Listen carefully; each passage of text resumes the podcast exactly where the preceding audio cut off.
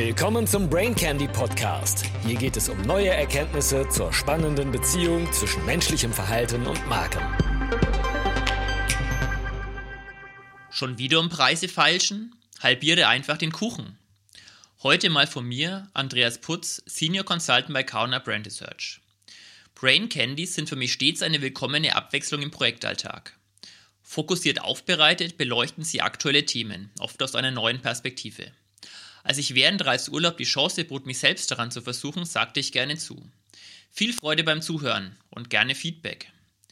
In meinem ersten Brain Candy geht es um Verhandlungen. Spontan bedeuten Verhandlungen für mich vor allem Stress. Was ist meine Position? Was sind relevante Argumente? Wie reagiert der Gegner und wie setze ich mich durch? Letztlich ist das Ziel meist, das Optimum für sich selbst herauszuholen.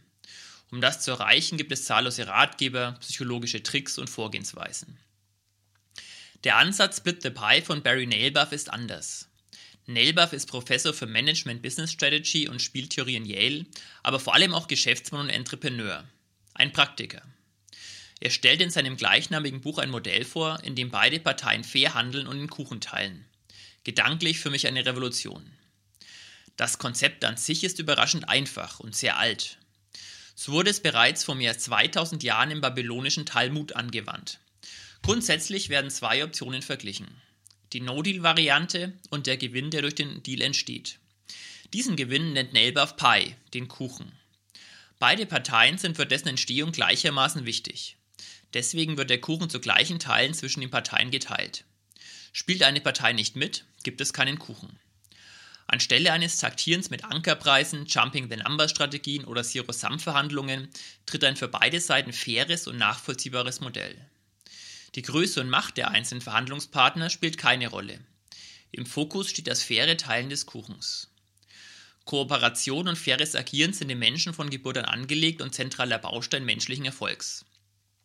Das zeigt Rüdger Bregmann in seinem Buch Im Grunde gut, dass Kooperation einen deutlich stärkeren Einfluss auf die Entwicklung des Menschen hatte als Stärke, Intelligenz oder List. In einer Verhandlung geht es nicht mehr um Gewinnen oder Verlieren, sondern einen möglichst großen Kuchen zu kreieren. Durch das strukturierte Vorgehen und die faire Aufteilung entsteht ein Mehrwert für beide Parteien. Die größte Herausforderung laut Nailbuff ist, das Konzept Split the Pie der anderen Seite zu erklären und sie davon zu überzeugen. Das sonst so abstrakte Konzept Win-Win wird durch Nailbuff konkret. Ein prominentes Beispiel für die Anwendung der Methode ist der Verkauf von Nailbuffs Startup Honesty an den Multimilliarden-Dollar-Konzern Coca-Cola. Eine Verhandlung David gegen Goliath, bei der vermeintlich auf den ersten Blick klar wird, wer in der Verhandlung die Spielregeln definiert. Ein Aspekt der komplexen und mehrstufigen Verhandlungen war die Lieferung von Flaschen durch Coca-Cola. Aufgrund der Mengenvorteile konnte Coca-Cola Honesty günstigere Flaschen für die Abfüllung anbieten, was voraussichtlich zu Einsparungen von 20 Millionen Dollar führen würde.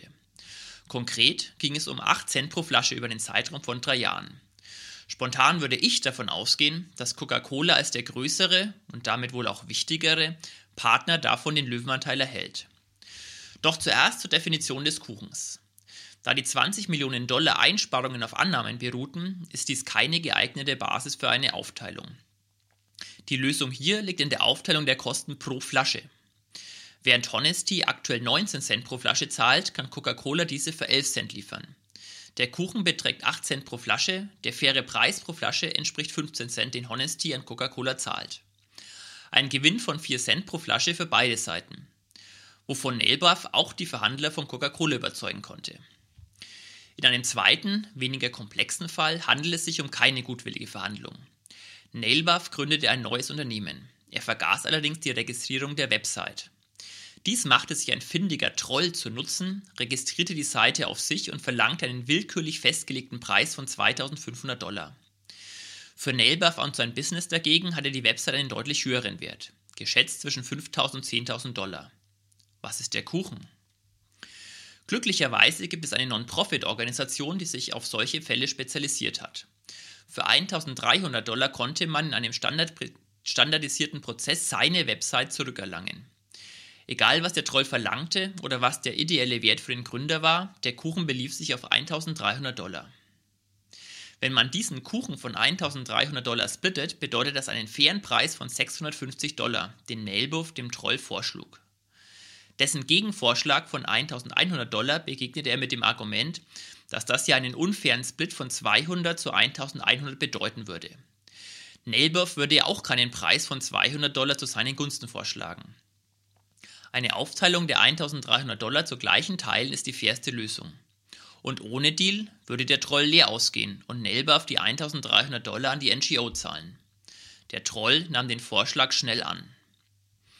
Als letztes ein Beispiel direkt aus dem Leben. Wie teilt man eine Pizza fair? Alice und Bob erhalten ein Stück Pizza umsonst, wenn sie zwölf Stücke Pizza fair teilen. Gibt es keinen Deal, erhält Alice vier und Bob zwei Stücke. Aus einer Perspektive der Macht würde Alice insgesamt acht Stücke und Bob wohl vier erhalten. Eine Perspektive der Gleichheit könnte für jeden sechs Stücke bedeuten. Aber sind diese Optionen fair?